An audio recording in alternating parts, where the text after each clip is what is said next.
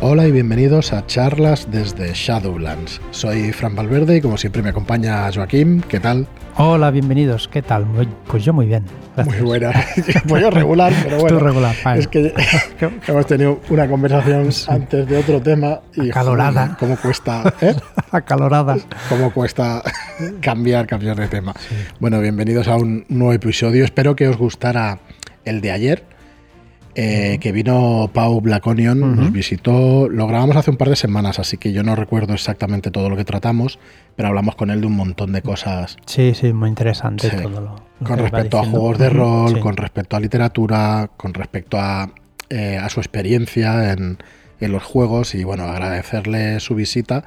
Esperamos que os haya gustado y si no, pues ir corriendo a escucharlo porque vamos, es un pozo de sabiduría, Pau y, es una gozada escucharle. Las partidas también que dejamos ahí en la, en la entrada del programa, pues eso, una maravilla de partidas, sobre todo la guerra civil en, en Madrid. ¿Has podido escuchar algo? No, no la he escuchado. hostia, te va a gustar, pero mucho. Así que bueno, echarle un vistazo, escucharlo. tengo el, listado del wishlist de este de, escuchar partidas que lo tengo mal. sí, de hecho, grabamos grabamos jueves tarde, esta mañana han sido ya las Netcon, ahora explico un poco nuestra participación.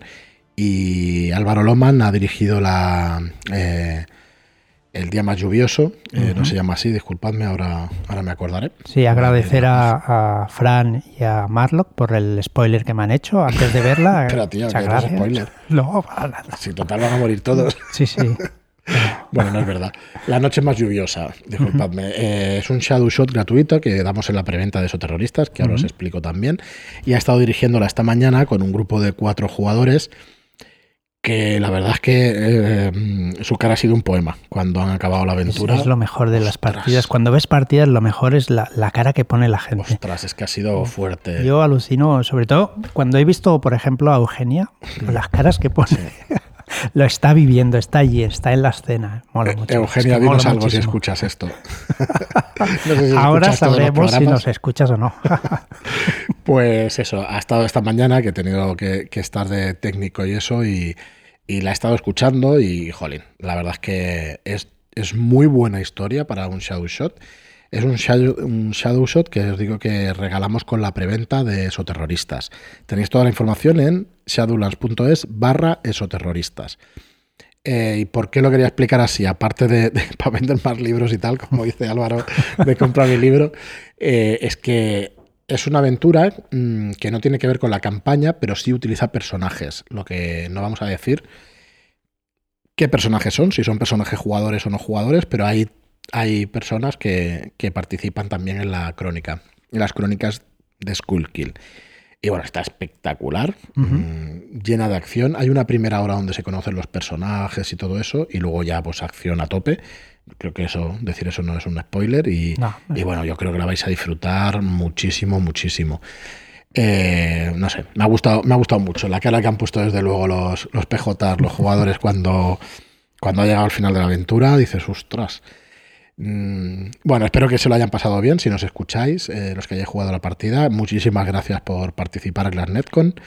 Y deciros que en las Netcon hemos traído esa partida del día más lluvioso. Esta tarde, o sea, ayer tarde, eh, Rolero Viejo, hace buen caldo, acaba de empezar, está empezando ahora mismo la partida de eh, Dishonored, que también llevaba él.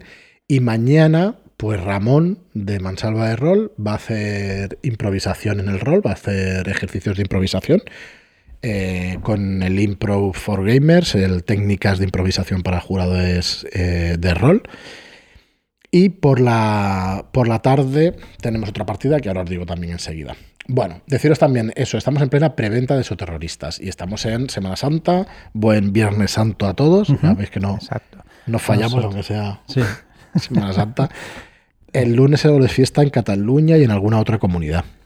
Mm, sí, no sé, no sé, en cuál. Aquí es el día de la mona. parece que el jueves es fiesta en otras comunidades y en Cataluña es el lunes. Y bueno, pero el lunes también tendréis podcast y, y, bueno, trataremos como siempre esoterroristas. Y bueno, recordaros que está en plena preventa, que tenemos la guía definitiva del esoterror y las crónicas de Kill más este Shadow Shot, la noche más lluviosa eh, gratuito, este Shadow Shot gratuito, a 69,90, pero son dos tomos ¿vale? Eh, a todo color, con la tapa dura y bueno, es, es, es, buen precio realmente, tenéis el transporte gratuito y estará en preventa hasta el 9 de abril, así que haceos con él si no lo tenéis porque vale muchísimo la pena. Bien, hoy es el día de eh, la llamada de Tulu. La llamada. Uh -huh. Así que vamos a seguir con el libro básico. Uh -huh. Sí. donde estábamos repasando consejos para el máster, ¿no? Era la, el apartado del máster. Sí, la, el guardián, la perdón. Premisa para crear aventuras. Correcto. Vale. Y el otro día, pues la semana pasada veíamos, veíamos temas uh -huh. y en este caso, esta semana vamos a tocar y utilizar temas Lovecraftianos. En el libro de la llamada de Tulu, del juego de rol, nos da unas premisas eh, sobre lo que escribió Lovecraft y las aventuras que podemos sacar a partir de, de esas premisas que. de esas novelas que creó Lovecraft. Uh -huh. Entonces, en general, en general, mmm, el libro nos dice que en sus relatos existen temas que son fundamentales, ¿vale? Y, y, que si los utilizamos, pues va a tener ese regustillo, ¿no? Va a tener uh -huh. ese trasfondo de horror Lovecraftiano. Bueno, ¿a qué nos referimos cuando hablamos de horror Lovecraftiano? Aquí en el, en el libro nos ponen tres tipos de aventura, uh -huh, sí. tres premisas que podemos, que podemos coger. Sí. La primera de ellas es miedo a lo alienígena, a lo extraño, al conocimiento. Si quieres. Sí, bueno, casi toda la, la ficción de Lovecraft está fundamentada en el miedo a lo desconocido, ¿vale? Cualquier cosa que venga fuera de la realidad, de lo habitual, de lo cotidiano, pues es temido por todos, ¿no? Uh -huh. eh, una inversión desde el espacio, pues puedes, pues nos da miedo quizás, ¿no? Algo extraño, incluso el conocimiento puede causar dolor, ¿vale? Tristeza y hasta muerte. Uh -huh.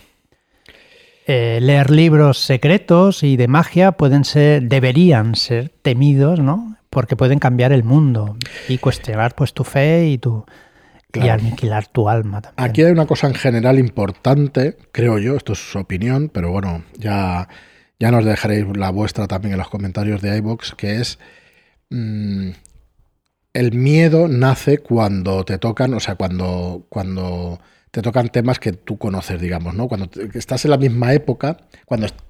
A ver si me expreso bien, porque lo estoy mezclando. O sea, en Vástagos de Subniguraz, por ejemplo, en la introducción, tanto Esculapio Cero como Salino, que son los autores, uh -huh. Enrique Camino y, y Rubén G. Collantes, nos dicen que Lovecraft o Lovecraft eh, puso las historias en su misma época. Y es cuando realmente pasas miedo, ¿no? Cuando, cuando estás en tu época y tú tienes miedo a lo desconocido, pero de tu propia época, tus propios claro, miedos claro, o las claro. cosas, digamos, eh, que tocan lo que tú conoces, ¿no? O que te trastocan uh -huh. lo que tú conoces. Entonces, viene por ese lado, ¿no? Que el conocimiento de que, de que van a trastocar cosas que tú conoces es -huh. cuando te da realmente terror y miedo, ¿no? Cuando cambian tu mundo, cuando Exacto. cuestionan tu fe y que al final pues te pueden aniquilar pues tu manera de pensar, tu alma, uh -huh. ¿no? En definitiva. ¿Qué, ¿Qué, más miedo que una puerta cerrada, ¿no?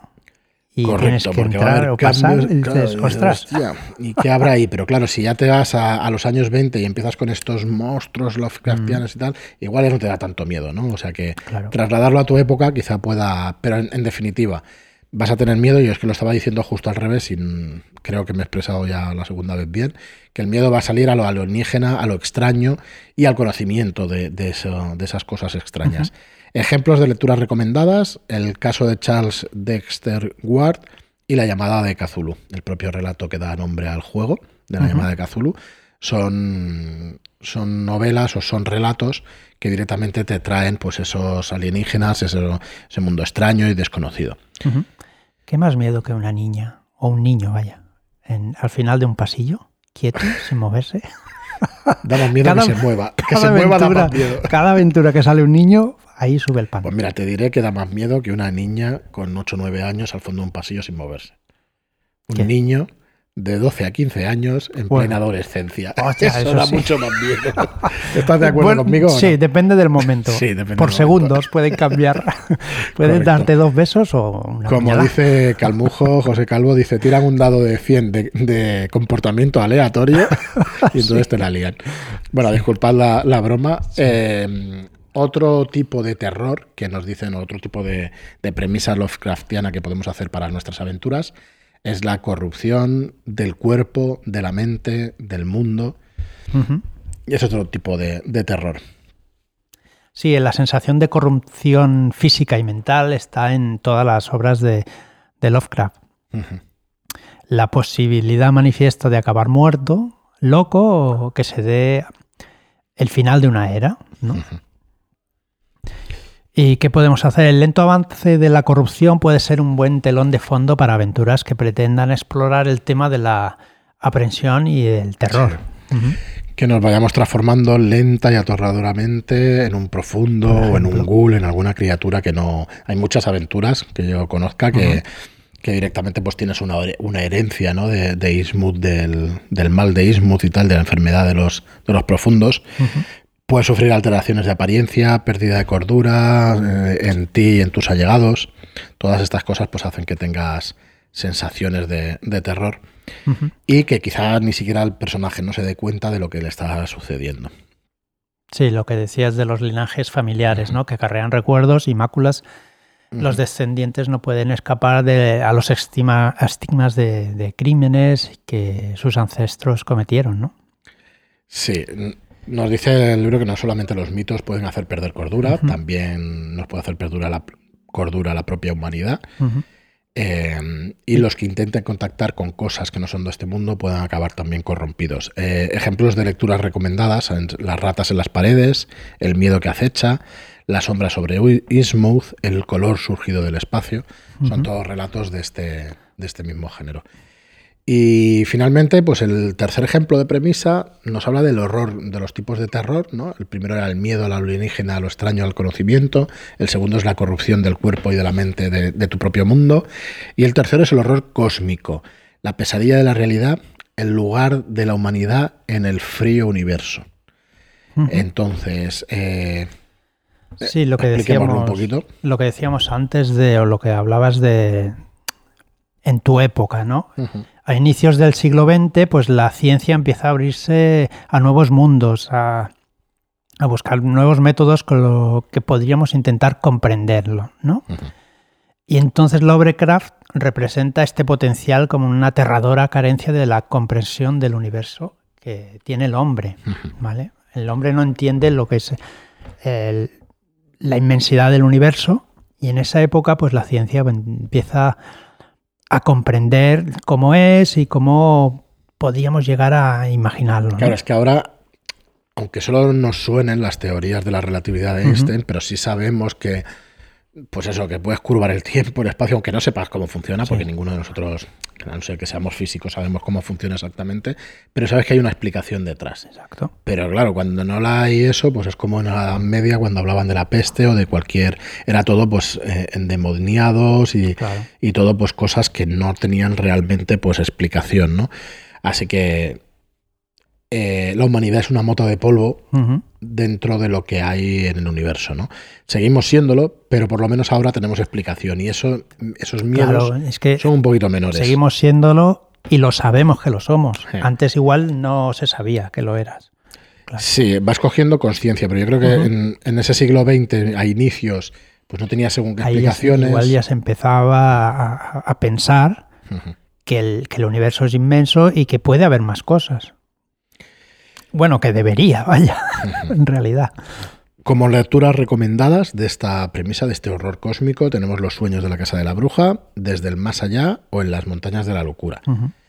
Eh, También nos dice el libro que, que, nos podemos inspirar en otros autores, en la televisión, en series y en películas, que no hace falta solamente en Lovecraft, que hay muchos autores pues, que también tocan estos temas. Bueno, luego empieza el, libro a explicarnos un poco cómo ha de ser eh, una escena inicial, ¿vale? O, cuál es la intención con la escena inicial, que el primer paso es que hay que establecer una premisa atractiva para involucrar a los investigadores y proporcionarles una dirección en la que investigar, indagar y hacer sus pesquisas. Mm, nos dice que deberíamos intentar captar la atención de todos los jugadores con una escena emocionante e interesante, cautivándoles para que no puedan ignorarla. ¿Alguien ha dicho Guamatse?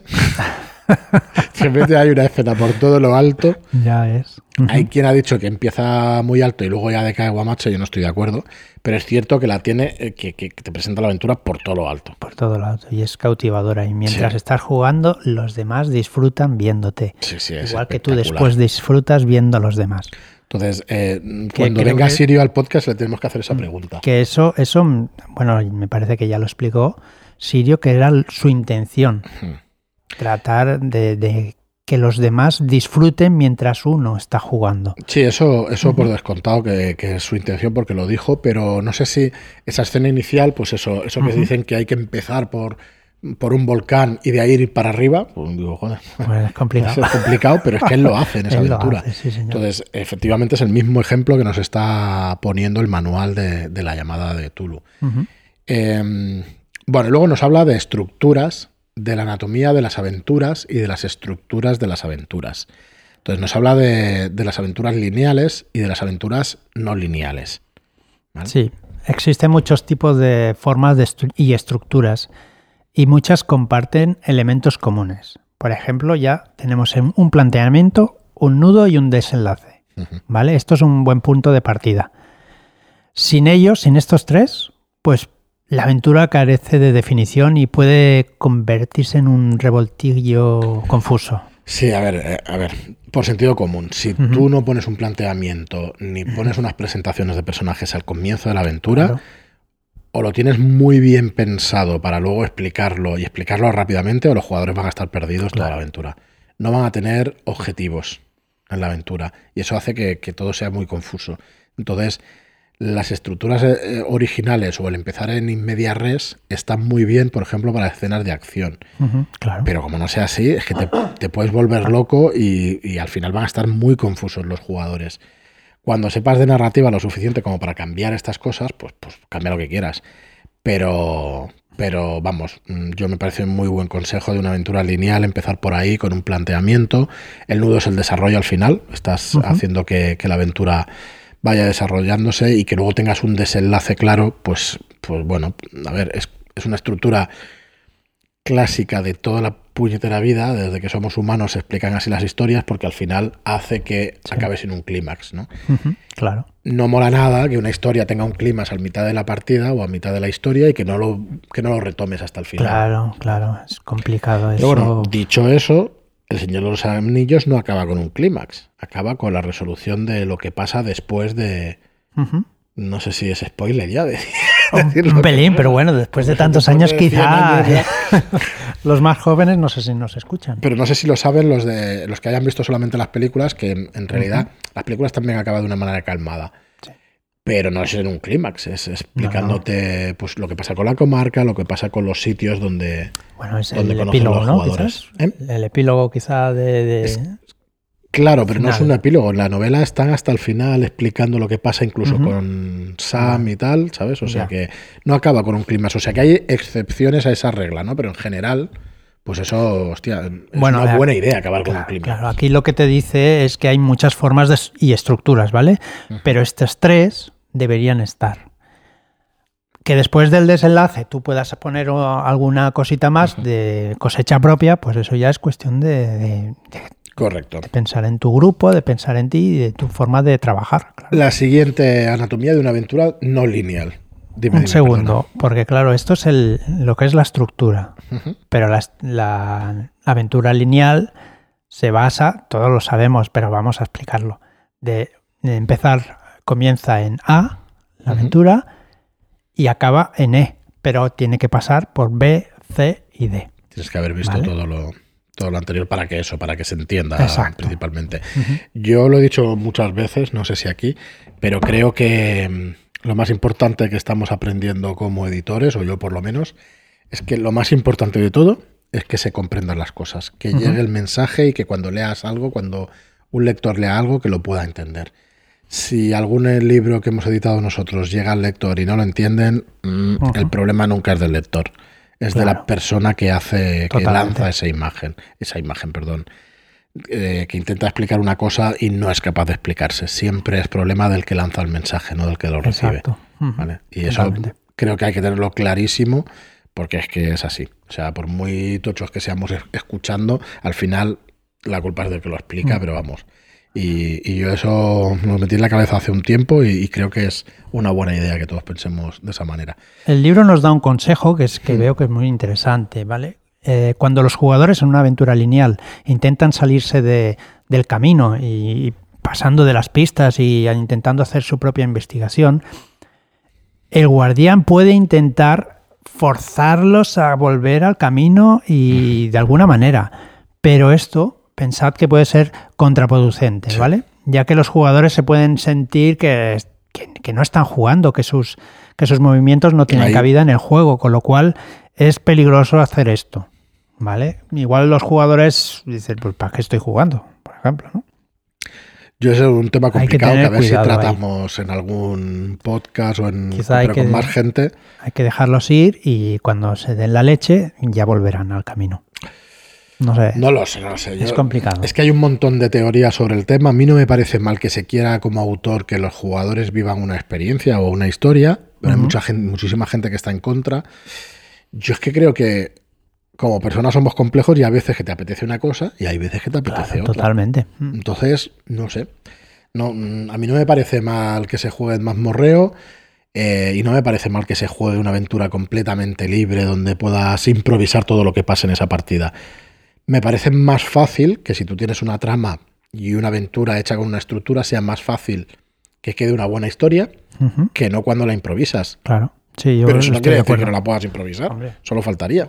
Entonces, bueno, eh, creo que tiene mucho que ver con lo que estamos diciendo y a ver si algún día podemos tomar este tema y analizarlo bien porque, porque vale la pena.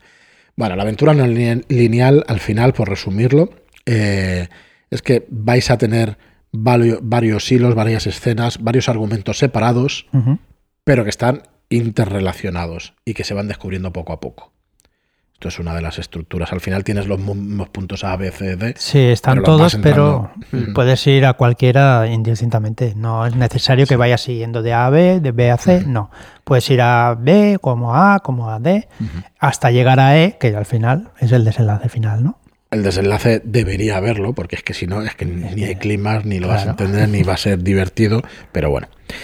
Entonces, dentro de eso hay un planteamiento que es el misterio, ¿vale? Es la necesidad que hará que los investigadores vayan en ayuda o intenten resolver el enigma propuesto, el objetivo de la partida. El objetivo de los jugadores. sí. Estoy riendo porque sí, sí, llevamos unos días. de pillar. sí. Bueno, no pasa nada. Ya, lo hablaremos cuando. broma interna. Ya lo hablaremos con más gente, que esto es súper interesante. O sea, a ver, los jugadores en una partida de rol tienen que tener objetivos por sí mismos como jugadores o se los tiene que plantear la aventura. La aventura, claro. ¿Qué opináis? Yo creo que pueden ser incluso las dos cosas. Yo creo que pueden ser las dos cosas también, sí. Pero claro, tampoco es fácil. Bueno, los ejemplos que dimos en la llamada. Bueno, ya, trataremos el tema un poquito más, más adelante y, con criterio y ya eso, verás, poner todo encima de la mesa. Los comentarios en Ivo van a quemar, ya verás, va a salir humo de ahí.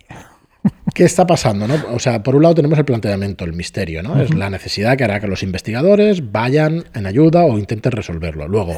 Recordar que esto, estos son bases para crear tu aventura, entonces para que tú puedas hacerte un croquis de la aventura y, seguir.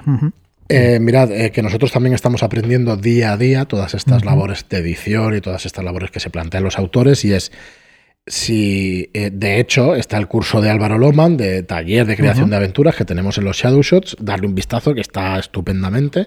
Currazo. Está súper bien, están súper bien. Y empieza de hecho con una premisa, luego desenrolla esa premisa, o sea, desarrolla esa premisa. Entonces, em, ¿por qué lo quería decir así? Que se me ha ido el hilo. Bueno, luego tienes cómo resolverlo. Sí, ¿por qué lo empezaba a explicar de esta manera? Porque si tú como autor tienes un esquema del el principio eh, y lo que va a pasar al final y vas haciendo como apartados, luego te queda escribirlo, pero tú tienes ese esquema y está clarísimo y vas a tener el planteamiento, vas a, a tener lo que está pasando, vas a saber cómo resolverlo. O sea, todo esto, si lo tienes como esquema, es muchísimo más fácil escribirlo después, porque luego ya son pues desarrollo y, explicar un poco qué pasa en cada escena. Luego lo, divides en escenas y te, va a ser muchísimo más fácil. No es tan fácil como lo estoy diciendo yo ahora. ¿eh? Para, eso tenéis que tener a Álvaro, que es un experto. Pero bueno, sí que eh, hay una técnica de escritura que se basa precisamente en eso, en hacerte los títulos y los subtítulos de todos los capítulos y luego los desarrollas. Pero tú sabes de pe a pa lo que va a pasar en esa aventura. Y es mucho más fácil, creedme que es mucho más fácil. ¿Vale? Así que, bueno, ahí tenéis todo, todo este capítulo de cómo hacer esas aventuras junto con el anterior. Y vamos a dejar el tema de las campañas que viene a continuación en el libro para la semana que viene ya. Porque la campaña lo veíamos en el libro del Dungeon Master también. Me parece que lo veíamos en Dungeons. Las campañas también siguen esa estructura de inicio, desarrollo y desenlace. también Es, hay ciertas aventuras que son de presentación del problema en el mundo. Y entonces es presentación de lo que tienen que hacer el planteamiento, que es lo que tienen que hacer los personajes, luego, luego el misterio, la explicación de los acontecimientos y luego el cómo resolverlo. Las campañas siguen una, una estructura muy similar. Sí. Así que eh, lo trataremos en el próximo programa y yo creo que es un tema, creo que en, el programa también que hicimos sobre tramas y todo eso también tocamos todos estos temas. Al final es saber de narrativa un poco. Así que bueno, espero que hayamos aportado alguna cosa. Espero que disfrutéis con las partidas también de, de las Netcon.